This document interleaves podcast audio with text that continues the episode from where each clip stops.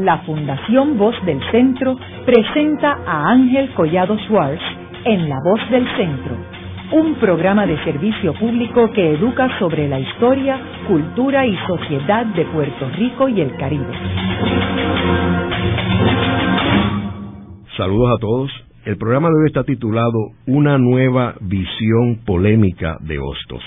Y hoy tenemos como nuestro invitado al doctor Carmelo Delgado Cintrón, quien es profesor en la Escuela de Derecho de la Universidad de Puerto Rico y autor de un libro recién publicado y titulado Biografía Jurídica de Eugenio María de Hostos, 1857 a 2003, en tres voluminosos tomos.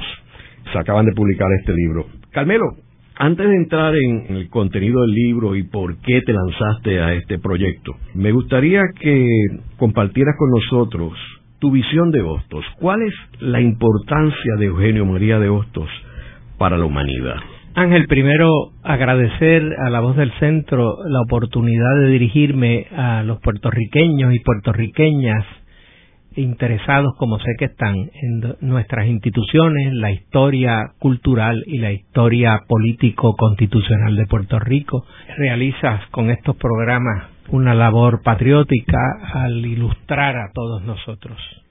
Eh, Eugenio María de Hostos es una figura muy atractiva, atractiva por diversas razones. Primero porque es un cosmopolita, es el mayagüezano universal.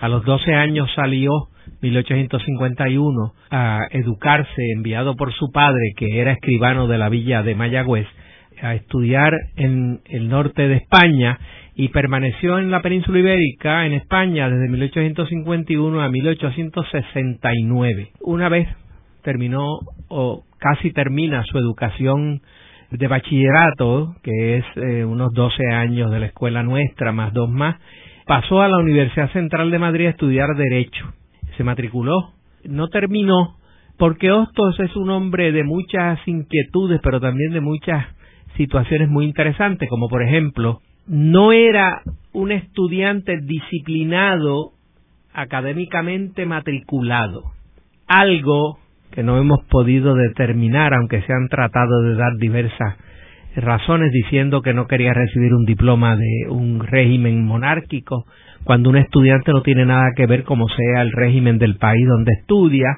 Eh, Betances, por ejemplo, estudió en la monarquía y terminó en la República Francesa. Son cosas que no dependen de, del estudiantado, pero no hemos podido averiguar por qué era indisciplinado para los estudios formales y de matrícula. Sin embargo, es una persona altamente disciplinada en la visita a las librerías, a las bibliotecas y a centros de estudio y se forma solo y, en una formación formidable. Entonces, Hostos en esos años que estuvo en España, del 51 al 69, tiene una participación periodística, por allí andaba Gustavo Adolfo Becker, por allí andaba Antonio Cánovas del Castillo, el general Juan Prin y Pras, Praxe de Mateo Sagasta, o sea, había una serie de personas de mucha importancia que están en ese Madrid de esa época y Hosto interactúa con ellos en las redacciones de periódicos donde va a participar. Ven cubanos como el doctor Bernal Soto, a quien Galdós llama apóstol de la anticolonización cubana.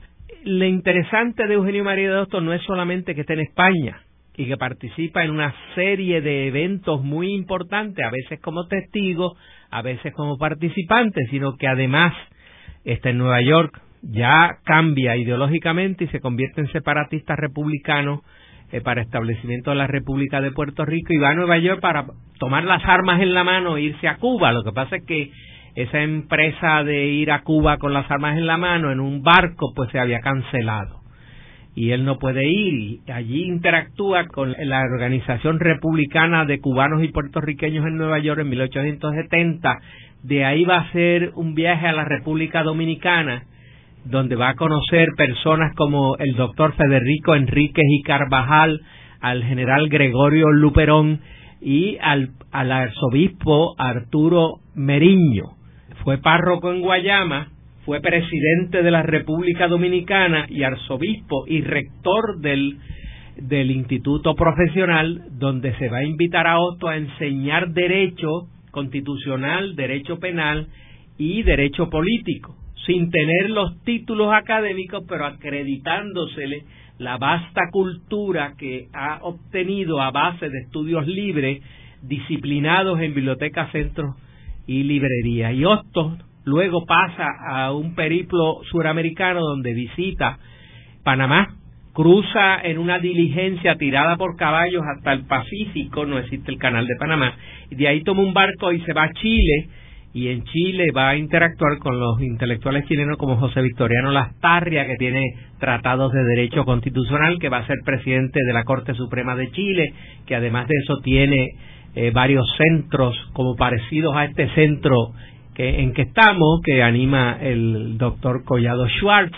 y allí Lastarria, eh, que ha escrito unas célebres memorias culturales, acoge a Hostos, le introduce y da las famosas conferencias sobre educación de la mujer, aunque no es el primero en Chile que patrocina la educación de la mujer, porque el ministro Cifuentes, ministro conservador, ya había planteado que la mujer debía ir a la universidad y recibir, pero Hostos anima ese, ese, esa idea, de ahí pasa a la Argentina, y en la Argentina visita a Florentino González, que es un neogranadino colombiano que se ha exilado y ha estado en Chile nueve años, pasa a la Argentina y en Buenos Aires, en la Universidad de Buenos Aires, es el primero que enseña derecho constitucional en la República Argentina y escribe un célebre libro que Hostos plantea que va a ser su bitácora, que es las lecciones de derecho constitucional de Florentino González. Conversa con él y se convence de que el derecho constitucional es la disciplina que él debe abrazar, no solamente porque eh, enseña esa disciplina, sino porque es un plan de vida estructurando las condiciones democráticas de un país y sus instituciones. De ahí pasa a Colombia y Venezuela, en Venezuela se casa y ya con otras responsabilidades asume la pedagogía y rectorados y administración académica y luego regresará a Nueva York y vuelve entonces durante nueve años a Santo Domingo, donde da las conferencias, publica su libro Lecciones de Derecho Constitucional de Eugenio María de Ostro. Único libro que se publicó por un puertorriqueño en el siglo XIX, ningún abogado puertorriqueño publicó libros en el siglo XIX, y se publica en Santo Domingo en la imprenta Cuna de América, 1887. Y estando feliz en Santo Domingo, llega la dictadura de Lili y pasa a Chile. Le invitan el presidente Santa María, va a Chile y en Chile le nombran rector de dos institutos y catedrático de la Universidad de Santiago de Chile en Derecho Constitucional, pero en Chile él no se siente cómodo y se pasa llorando y escribiendo cartas a Federico Enríquez y Carvajal y a sus discípulos dominicanos porque él añora el Caribe. Chile es un país latinoamericano de perfil anglosajón, las estaciones son distintas y su larga y grande familia pues no se siente cómoda allí y eventualmente en 1897 pasa a el Caribe, va a, Venezuela, al valle en Venezuela, del valle deja la familia y pasa a Nueva York y llega el día antes que las tropas de invasión a Puerto Rico salen con el general Brooke de Newport News en New Jersey y salen de Santiago de Cuba y llega él a Puerto Rico en septiembre, 25 de septiembre de 1898 y permanece hasta el 3 de enero de 1900. Y es una figura que ha estado presente en América Latina, en España, ha sido pedagogo, pero no confundamos, Otto le pidió al ministro de la guerra chileno que le entregase armas para él Hostos mandarlas en un barco pagadas por él para que los insurgentes cubanos tuvieran esas armas modernas enviadas por Hostos desde Chile. Hostos es el representante de la revolución del 95 en Chile. O sea que no pensemos que él solamente hablaba de paz, él entendía el concepto de la guerra justa cuando es necesaria, que la escuela española ha planteado con Francisco de Vitoria, Las Casas y eh, Fernández de Menchaca. O sea que es una figura muy interesante, ha sido rector, es jurista, es sociólogo, es pedagogo, pensador y meditador de el krausismo y el positivismo y es una figura muy interesante como maestro. Yo destaco su perfil ético, la cuestión ética moral en su tratado de la moral que es muy importante, ciertamente lo define. Es interesante también, Carmelo, que como hemos hablado en otros programas aquí, él fue la persona, junto con Seno Gandía y ENA, que se reunieron con William McKinley, el presidente de Estados Unidos, para pedir que se descolonizara Puerto Rico. Eso es cierto. Antes de la visita de Seno Gandía, que en ese momento Seno Gandía es anexionista, estaba también eh, ENA, que es anexionista, había nacido en Ponce, lo había encarcelado de jovencito y se fue a Nueva York y médico prestigioso.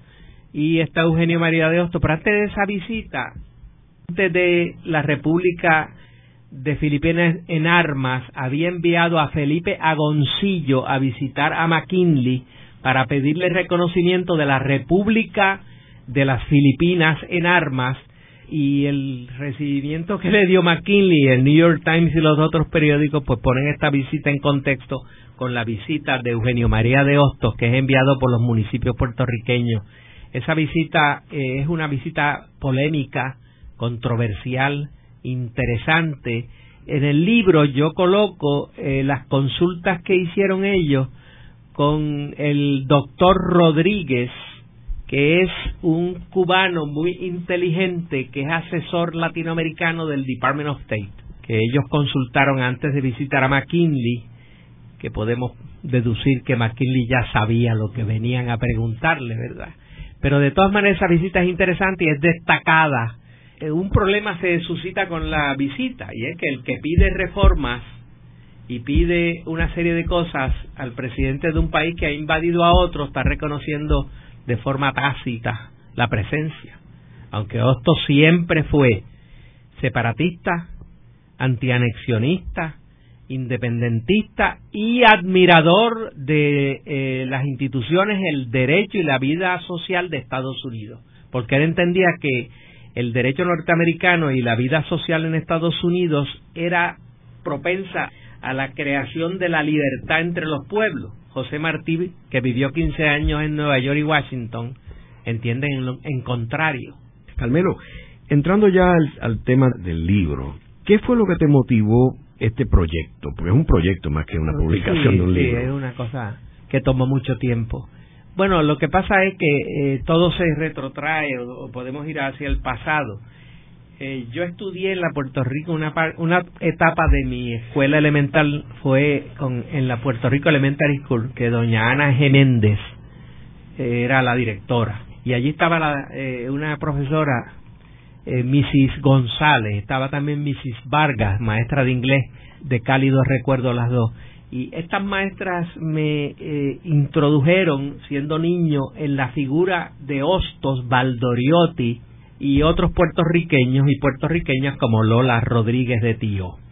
Y yo me quedé con esa espina, con esa inquietud. En la universidad tuve buenos maestros en el departamento de historia, Arturo Morales Carrión, eh, Isabel Gutiérrez del Arroyo y otros eh, importantes maestros de historia. Allí pude también aquilatar en la librería hispanoamericana con John Gallagher, también en tertulia sabatina cuando estaba allí en la avenida Ponce de León. Y ya en la escuela de Derecho me interesó porque había la colección de las obras completas, estaba en la biblioteca de Derecho, nadie la usaba, yo la sacaba y de vez en cuando leía alguna cosa. Otto es, un hombre de difícil lectura porque eh, comprime mucha, muchos conceptos en oraciones. Por ejemplo, yo creo que Hostos ha hecho una de las aportaciones más serias a la literatura en su ensayo de Plácido, que es igual de importante para mí quizás más importante que Hamlet, que el estudio crítico de Hamlet. En, Plácido asombra la, la capacidad interpretativa y crítica y la prosa ostosiana.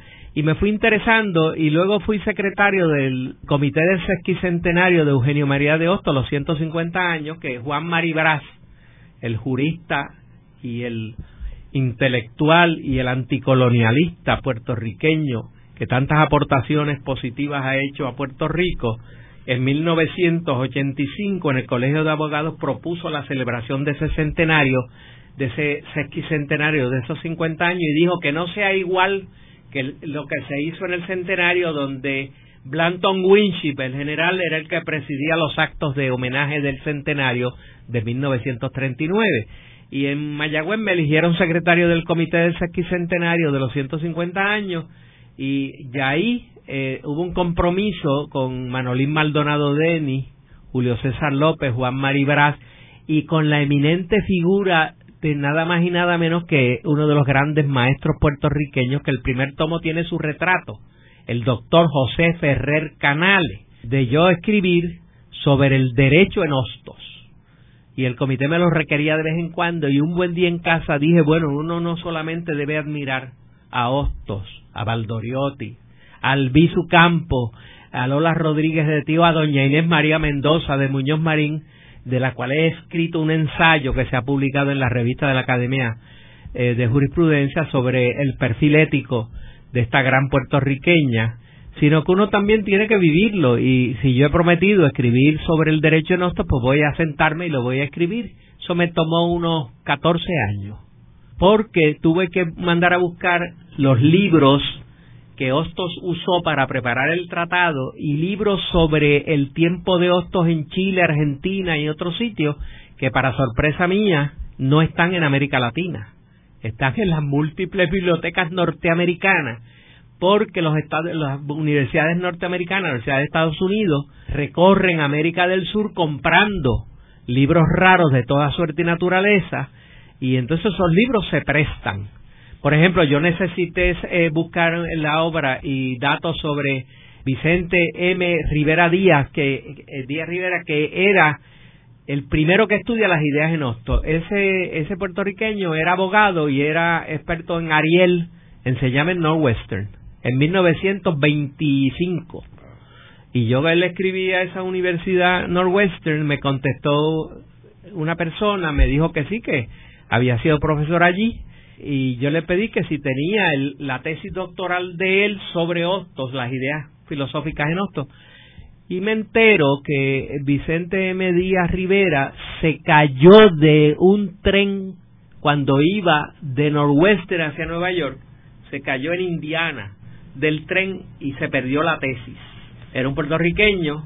¿Por qué yo me entero de eso? Porque hay unas cartas de Berta Cabanilla dirigidas a Emilio del Toro, donde doña Berta Cabanilla, la célebre historiadora de, la dietética y de la alimentación y intelectual puertorriqueña, ella le dice a don Emilio del Toro que hay un puertorriqueño en Northwestern que va a hacer una tesis. La carta de contestación de Emilio del Toro, que es el que durante desde 1922 a 1939 controla las cosas de Hostos, le contestó a doña Berta, porque doña Berta había sido discípula de Emilio del Toro en el curso de moral social en la universidad sobre Hostos, le contesta que le escriba a Antonio S. Pedreira, que es un joven que está haciendo una tesis. Y entonces por esa pista yo eh, escribí a No Western y me entero de la muerte de este puertorriqueño y de la pérdida de eso. O sea que el libro contiene muchas muchas cuestiones arcanas, muchas cuestiones distintas. El primer tomo trata de la transfiguración de, de un desconocido hosto cuando muere en 1903, eh, cesa la fama y demás y hasta 1939 donde se hacen las obras completas que el doctor Francisco Manrique Cabrera las llamaba obras completas incompletas porque el comité que hizo las obras completas de Hosto integrado por los hermanos Hostos Ayala, eh, Eugenio Carlos y Adolfo y Juan Bosch Gaviño, el célebre narrador dominicano, excluyeron ciertas cartas, fragmentaron cosas y eliminaron secciones. Eso lo ha planteado también por escrito el ostosiano eh, Reyes Dávila y también Julio César López en escritos del Instituto de Estudios Ostosianos que para pena de todos nosotros fue eliminado por la actual administración de la universidad cuando era necesario mantener ese Instituto de Estudios Ostosianos. Es interesante que tú mencionas dos personajes que escribieron unas breves obras eh, yo diría quizás este, como unas biografías de Hostos, que fueron Pedreira y Bosch, que yo creo que son dos trabajos extraordinarios, simples, pero profundos, o sea, eh, eh, cortitos, y, yo creo que hacen una aportación extraordinaria para introducir personas interesadas en el tema de Hostos. Yo creo que son dos herramientas extraordinarias. Juan Bosch escribió esa novela histórica, él hábilmente como buen narrador, uno de los narradores extraordinarios, uno de los grandes eh, cuentistas de América. En esa obra, pues él hace una serie de aportaciones muy importantes. El caso de Pereira es más interesante todavía en el sentido científico, porque eh, Bosch es un gran narrador. Eh, Pedreira es interesante desde jovencito. En 1919 se relaciona con Emilio del Toro porque hubo una huelga, la primera huelga de la universidad en 1919 donde Ernesto Ramos Antonini, estudiante de Derecho, Miguel Ángel García Méndez y Lidio Cruz Monclova son los líderes. Luego de una breve pausa, regresamos con Ángel Collado Schwartz en La Voz del Centro.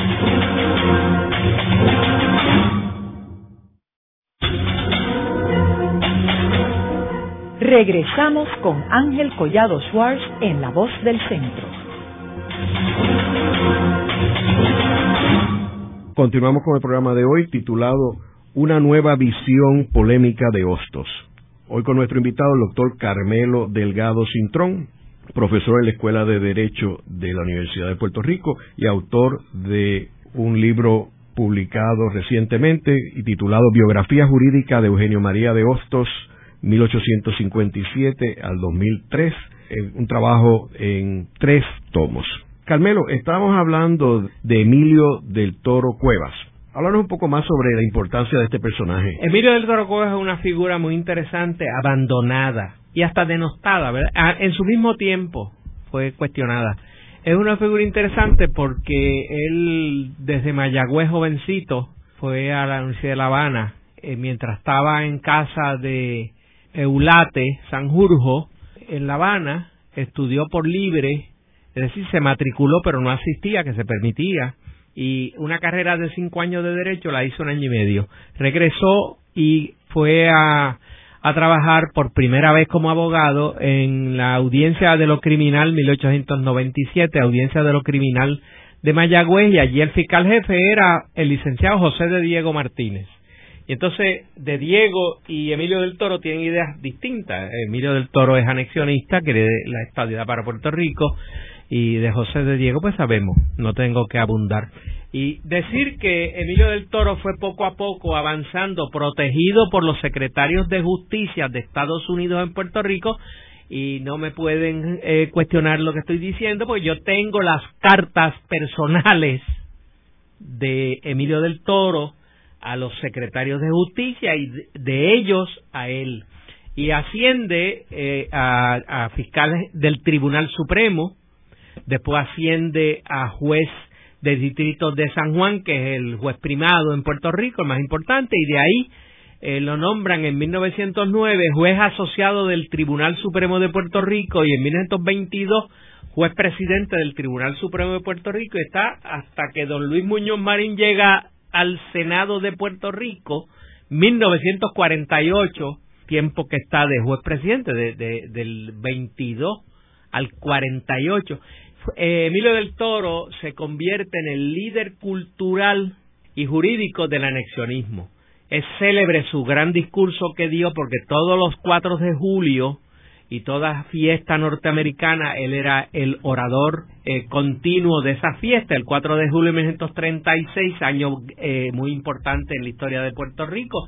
Son los dos juicios en contra de Pedro Albizu Campo, el año siguiente, 1937, la masacre de Ponce, ocurre la masacre de Río Piedra, y Emilio del Toro, en ese discurso del 4 de julio de 1936, hace unos planteamientos historiográficos y literarios de la inexorabilidad de la anexión estadista para Puerto Rico y le van a contestar una serie de personas cuestionando que él use eh, a José la poesía de José Gautier Benítez, que use los trabajos de Salvador Brau, que era pariente suyo. Emilio del Toro era pariente de los Colbert también, porque él es de, él es de Cabo Rojo. Eh, los Colbert son de Cabo Rojo y Salvador Brau también es de Cabo Rojo y hay, eh, hay una serie de coincidencias interesantísimas. Eh, lo nombran no solamente juez, asociado del Tribunal Supremo y luego juez presidente del Tribunal Supremo, sino lo nombran miembro de la Junta de Síndico y él mismo dice en unas cartas y en unas declaraciones privadas que no fue un síndico cualquiera, sino que se metió en la cuestión pedagógica y en la cuestión de los nombramientos de los eh, distintos profesores de la universidad. Y en 1909 da un discurso célebre de que en la universidad el primer discurso que se da de que Puerto Rico tiene que ser estadista eh, y que el anexionismo es lo que va a imperar. Y ahí le cuestionaron, se levantaron en la ceremonia donde dio el discurso eh, un joven estudiante eh, de Mayagüez, pero que vivía, había graduado de la Ponce High, que es Ernesto Ramos Antonini, y se levanta también Miguel Ángel García Méndez, y se levanta Lidio Cruz Monclova, y ese liderato con los estudiantes le cuestionan esa conferencia que ha dado de la, de la anexión de Puerto Rico como un Estado, y es la primera huelga que se da, y para poner la paz entre el vicepresidente de la Junta de Síndicos, Emilio del Toro, que ha dado ese discurso, y el estudiantado de la universidad, que son estudiantes de Historia y de Derecho, Lidio estudiaba Derecho, Ernesto Ramos Antonini y Miguel Ángel García Méndez, el Pitiche estudiaban Derecho, y entonces interviene un joven de Pedagogía, Antonio S. Pedreira, y escriben cartas en la prensa donde Pedreira plantea que los estudiantes han ejercido un derecho, el juez eh, le contesta y hay una serie de, cartas y cruzamientos de ideas y eh, se pasa a otra etapa. Y ahí empieza la amistad de Antonio S. Pedreira y el juez Emilio del Toro.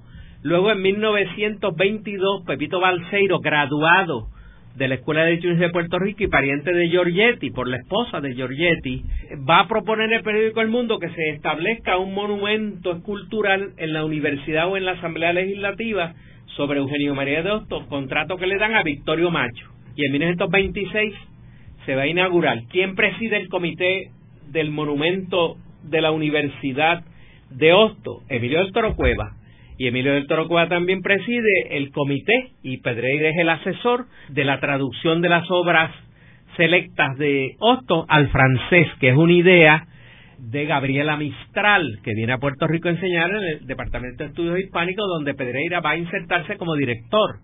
Y Pedreira va a hacer su tesis de maestría y su tesis de doctorado en el Centro de Estudios Históricos de Madrid, con allí está Menéndez Pidal y está Américo Castro, que habían venido a Puerto Rico a participar en cuestiones del hispanismo puertorriqueño en el Departamento de Estudios Hispánicos, va a ser la tesis sobre hostos.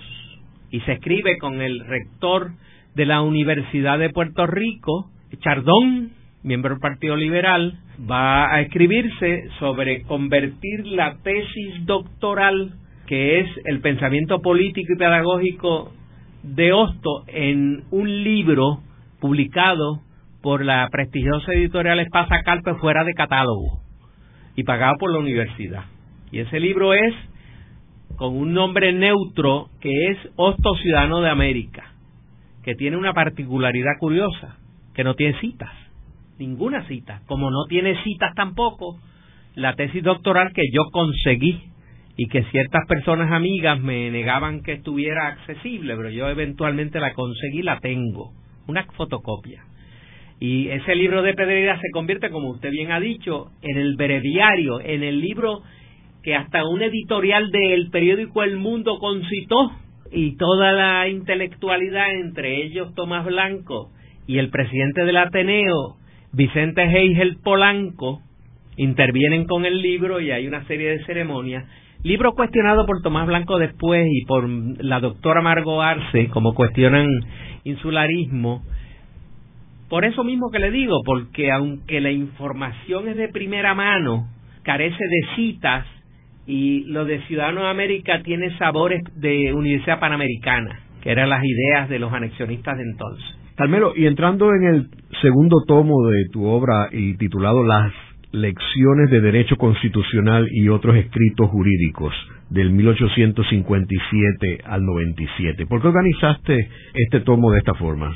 Lo que pasa es que eh, son tres grandes temas en la vida de Hostos. Hay otros temas. El doctor Mato está trabajando ahora mismo, tiene un libro sobre eh, la pedagogía en Hostos, que es un libro importante. Reyes Dávila ha trabajado eh, cuestiones martianas y otras cosas importantes. Eh, eh, yo lo que pasa es que cogí estos tres temas, estos tres grandes temas. El segundo, el segundo tomo trata de la formación jurídica de Hostos. Hostos, aunque no terminó Derecho en la Universidad Central de Madrid, pero fue discípulo de grandes maestros ahí porque lo siguió en las tertulias que celebraban en la calle de Cañizares. Hay varios grandes maestros y hay libros españoles que plantean que en la lista de asistentes está Eugenio Hostos. La D de Eugenio María de Hostos yo encontré en el archivo eh, histórico de Madrid, encontré que se usa de las dos maneras. En este libro habla de la formación. Hostos no terminó derecho, pero es jurista. Andrés Bello nunca estudió derecho y es jurista. Roscoe Pound, el famoso decano de la Escuela de Derecho de Harvard, tampoco estudió derecho escasamente un año.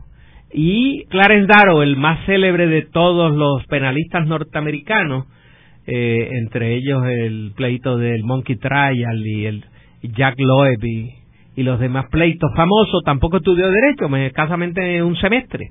O sea que en la época se podía estudiar por libre y hacer esas aportaciones. O sea que esto sí es abogado, sí es jurista, y ese tomo trata de cómo él enseña en el Instituto Profesional, en la Facultad de Derecho de la Universidad de Chile, de Santiago de Chile, eh, también habla de, de cómo se confecciona, de cómo se prepara la fuente, qué libros usó, qué ideas tiene, y la se desmenuza todo en las lecciones de Derecho Constitucional de Hostos, que es un libro dictado. Ese libro él no lo escribió, él fue dictando, era muy organizado y dictaba, y los estudiantes vinieron donde él y le plantearon que era conveniente publicarlo, y él no los revisa. Esto es una cuestión común y corriente de la época porque los libros de Julián Sanz del Río, el célebre filósofo a cuya casa va Hostos a escucharle sus eh, disquisiciones filosóficas, dictaba sus libros en clase y los publicaba, o sea que es parte de la tradición eh, eh, académica de la época. Y el libro este pues trata de cada uno de las visitas, por ejemplo, a la visita a Chile, yo la trato de una manera distinta a la que lo tratan los demás porque yo he ido a buscar qué sitios específicos fue, con quién se reunió, qué libros leyó. Es una labor muy cuidadosa en ese tomo segundo de toda la cuestión jurídica. Además, recordemos que el primer libro de Derecho Constitucional de América Latina lo escribe el padre Félix Varela, catedrático de Constitución del Instituto de, de la de San Carlos, el seminario de San Carlos, que es Universidad Católica de Cuba, de La Habana.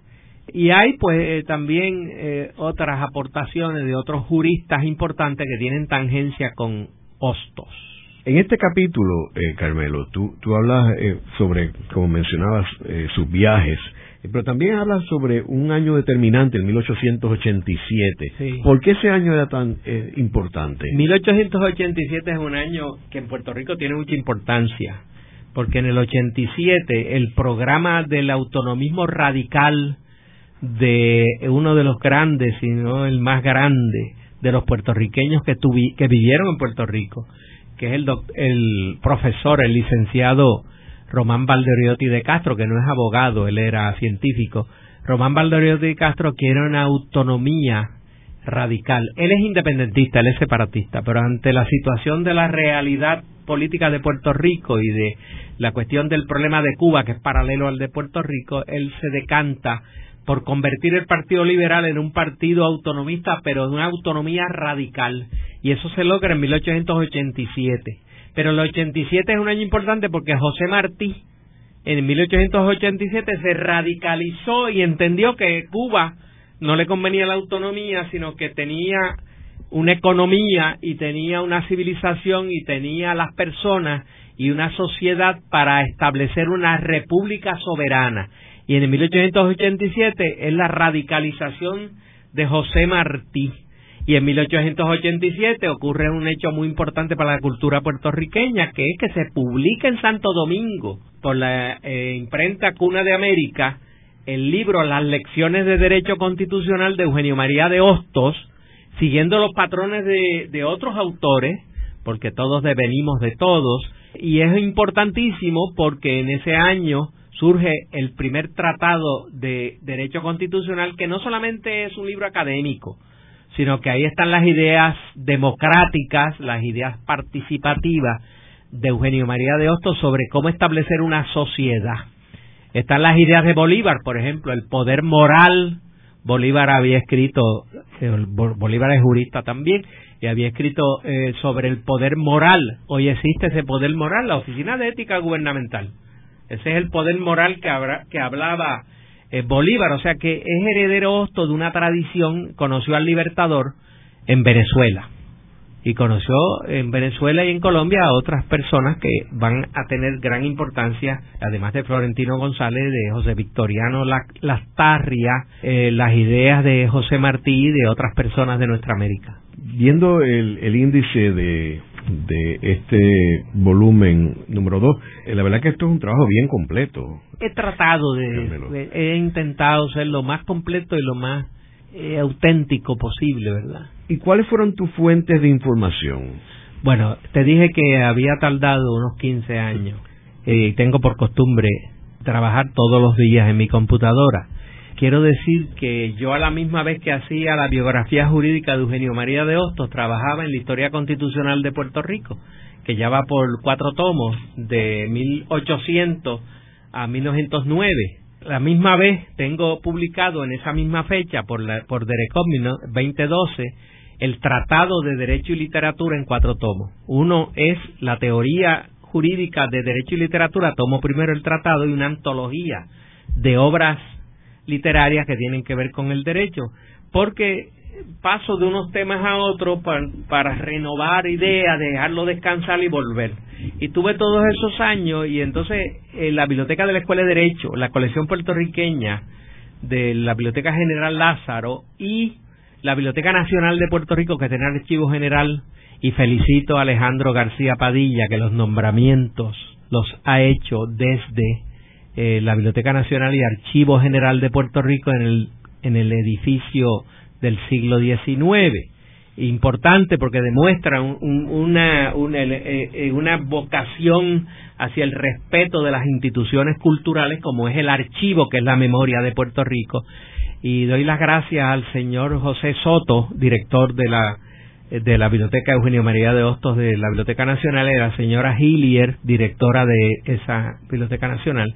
Ahí trabajé cuando la huelga. Todos los días iba allí y me han tratado allí muy bien, son gente que respeta la cultura y me dieron facilidades y conseguido a través de la Biblioteca de Derecho de la Universidad de Puerto Rico, he conseguido libros prestados de diversas y numerosas bibliotecas norteamericanas que los tienen, o se fotocopiaban o se usaban y se devolvían. Y la biblioteca eh, Álvarez Nazario y la colección puertorriqueña de Mayagüez fueron importantes también porque tienen trabajos auxiliares sobre la época. ¿Y en otras partes fuera de, Puerto Rico y Estados Unidos? Por ejemplo, en Santo Domingo o en No, fíjate, las obras de Santo Domingo las, he tenido en Puerto Rico.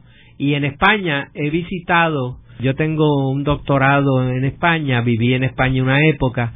Eh, como este es un trabajo de mucho tiempo, yo visité diversos sitios, como por ejemplo eh, no la no la hemeroteca nacional que es moderna. La biblioteca la hemeroteca municipal donde se coleccionan los periódicos del siglo XIX en Madrid la visité numerosas veces el archivo histórico nacional de Madrid importantísimo y la biblioteca nacional. Además de que la, eh, la Real Academia de la Historia y la Real Academia de Jurisprudencia y Legislación tienen una colección vastísima sobre las obras del siglo XIX y reservé para lo último visitar el Ateneo de Madrid porque el Ateneo de Madrid tiene una biblioteca que apabulla por la riqueza, por lo nutrida, pero además por lo completa. Y estudié la, por ejemplo, yo tengo eh, sin publicar terminado un, un libro sobre Rafael María de Labra, teórico de la autonomía y de la descolonización de Puerto Rico, donde yo hago un, un ensayo y la bibliografía anotada y completa que a la misma vez que hacía lo de Hostos aprovechaba para otras cosas. Y con esas fuentes que están latinoamericanas, que están en Estados Unidos, fuentes españolas, dominicanas, están accesibles y puertorriqueñas y tener para hacerlo la intención de concatenar y unir y meditar unas cosas con otras. Otros tenían una costumbre. cuando le escribía a la esposa, a doña Belinda Ayala y de la Quintana, cuando le escribía, le escribía de cosas personales, pero también aprovechaba para escribirle tres o cuatro o de cosas políticas. Y la gente se cree que las cartas son de cosas personales nada más. Yo usé el, el tomo de las páginas íntimas para cosas políticas, porque Hostos venía y le colocaba, y cuando escribí, le escribía a Eugenio Carlos, eh, que es el hijo mayor, y al, eh, le llama confederador de las Antillas, porque Hostos quería la Confederación Antillana para enfrentarla a Estados Unidos, eh, y eh, porque siempre fue antianexionista, pero antianexionista activo. Aunque la admiraba Estados Unidos, y uso la palabra entre comillas, él lo reverenciaba como fuente de libertad, como país de la libertad, eh, Hostos no conocía en profundidad, como dice Maldonado Denis, no conocía en profundidad la etapa de 1865 al 98 del progreso y el avance del imperialismo norteamericano. Quiero terminar este segmento mencionando que en el Ateneo de Madrid hay un busto de Eugenio María de Hostos. Y en el, en el Parque del Retiro también hay otro busto de Eugenio María de Hostos, que Ramón Darío Molinari Matías, la Casa de Puerto Rico, y Eugene de Hostos, el doctor, eh, gestionaron. Luego de la pausa, continuamos con Ángel Collado Schwartz en La Voz del Centro.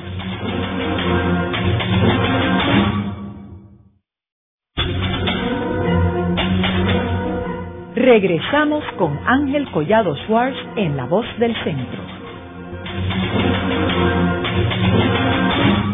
Continuamos con el programa de hoy titulado Una nueva visión polémica de Hostos. Hoy con nuestro invitado, el doctor Carmelo Delgado Cintrón, profesor en la Escuela de Derecho de la Universidad de Puerto Rico y autor de un libro publicado recientemente y titulado Biografía Jurídica de Eugenio María de Hostos, 1857 al 2003, un trabajo en tres tomos. Carmelo, ya entrando en el tomo número 3, titulado Las ideas políticas y jurídicas de Hostos sobre la invasión y la dominación de Puerto Rico por los Estados Unidos, 1898-1903. ¿Cuál es tu objetivo en este tomo? Mi objetivo en ese tomo es estudiar cuidadosamente, no pasar por encima de declaraciones que se dan en Madre Isla. Madre Isla es el tomo donde recoge muchas de las escritos de Eugenio María de Hostos en la etapa de 25 de septiembre del 98 al 3 y 6 de enero de 1900, Hostos derrochó eh, su inteligencia y su sabiduría y su orientación al pueblo de Puerto Rico. Y el pueblo de Puerto Rico respetó la figura, eh, quiso la figura, pero desatendió la figura. Eh, el tomo es muy importante y es polémico y controversial porque Eugenio María de Hostos pasó por diversas etapas.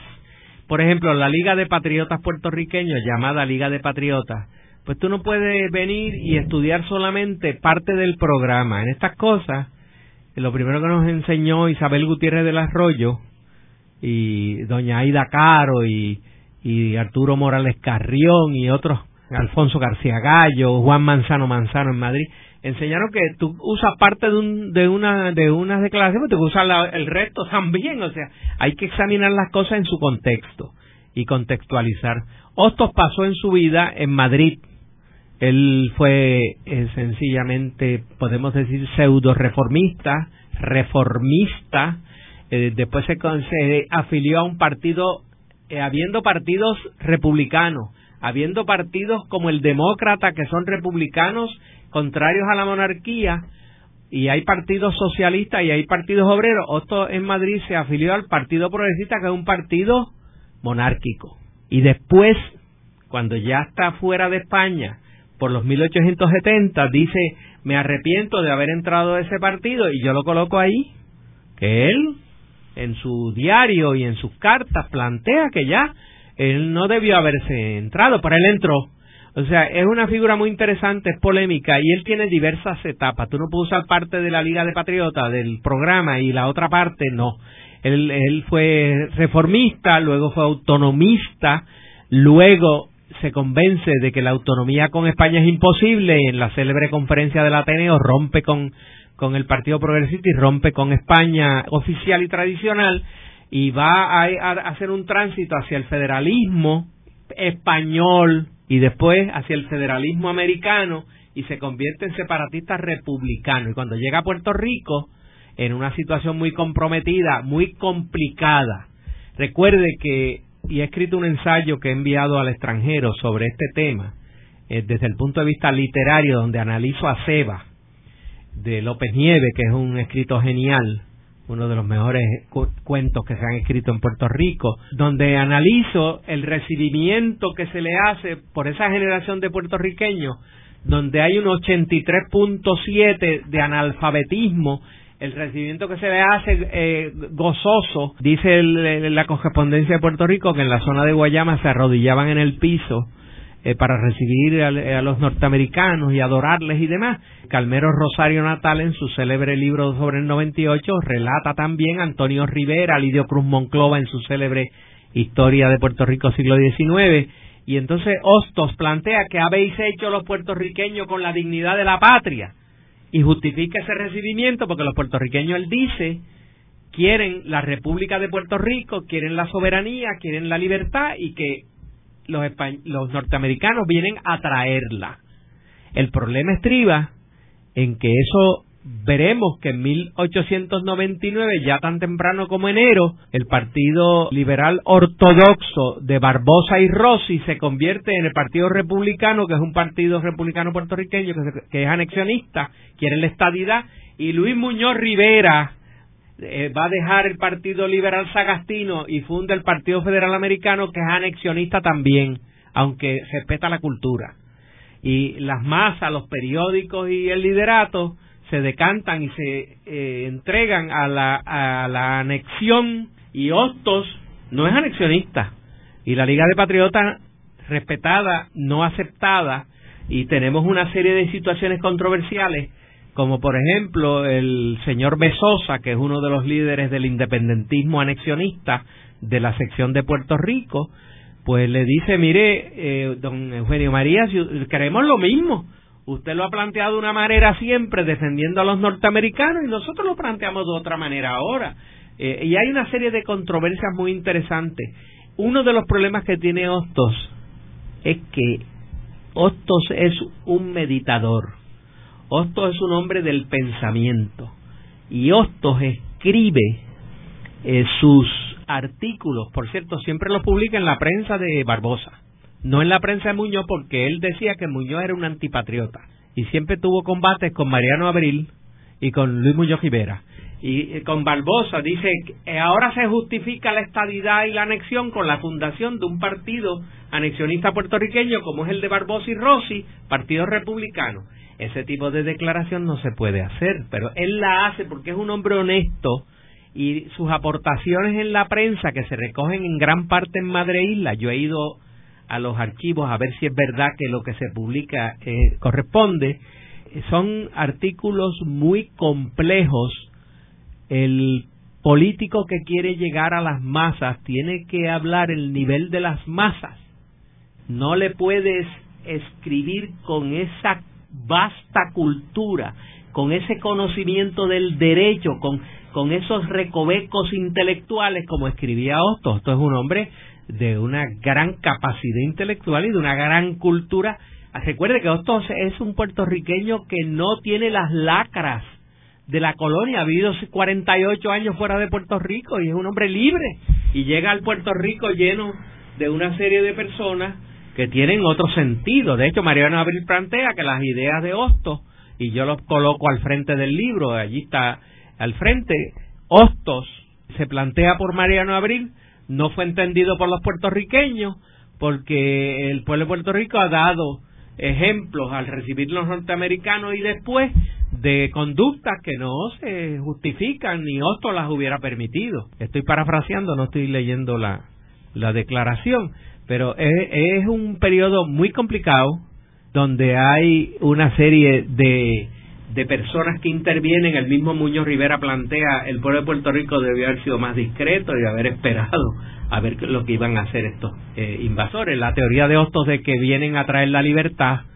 eh, que vienen a traer, el pueblo de Puerto Rico quiere la, la independencia, se choca con la fundación del Partido Federal Americano y el Partido Republicano, que los dos son anexionistas en sus programas. Boswell lo publica y otros. Luego de la pausa, continuamos con Ángel Collado Schwartz en La Voz del Centro.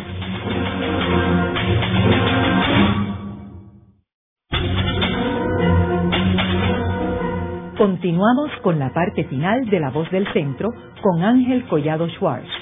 Pueden enviarnos sus comentarios a través de nuestro portal www.vozdelcentro.org. Continuamos con el programa de hoy titulado Una nueva visión polémica de Hostos. Hoy con nuestro invitado, el doctor Carmelo Delgado Cintrón, profesor en la Escuela de Derecho de la Universidad de Puerto Rico y autor de un libro publicado recientemente y titulado Biografía Jurídica de Eugenio María de Hostos, 1857 al 2003, un trabajo en tres tomos.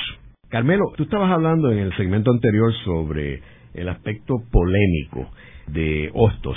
Pero a través de tus tres volúmenes, tú aquí estás como redescubriendo a Hostos, ¿verdad? O sea, porque los trabajos que se habían hecho de Hostos eran o las obras completas o trabajos este, aislados de temas específicos.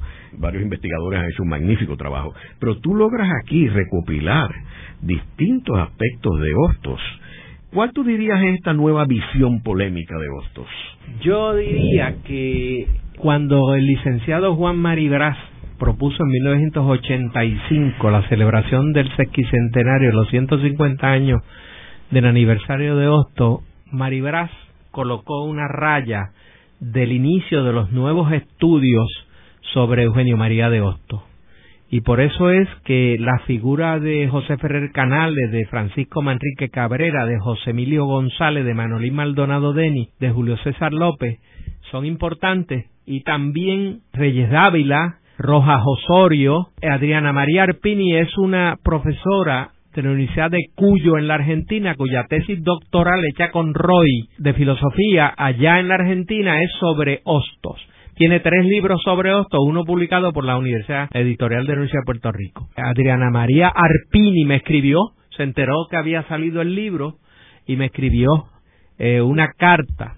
Además, ese año es importante porque entonces se establece el Comité del Sesquicentenario, se funda el Instituto de Estudios Hostosianos y sale publicado el libro Biografía de Hostos del doctor Argimiro Ruano. Argimiro Ruano es, un sacerdote que eh, ha sido también secular y estudió en Alemania filosofía y es profesor de la Universidad de Puerto Rico en Mayagüez. La Universidad de Puerto Rico en Mayagüez tiene cátedras allí y publica biografía de Eugenio María de Hostos desde el siglo XVIII a 1857. Por eso que yo empiezo en el 57 con la matrícula, pero además porque ya Argimiro Ruano, en un polémico libro que ha sido cuestionado y demás por eh, la forma en que él plantea una serie de cuestiones, pues eh, eh, ha renovado junto con Reyes Dávila, Osorio, estoy yo también con otros ensayos que he escrito y se han publicado en revista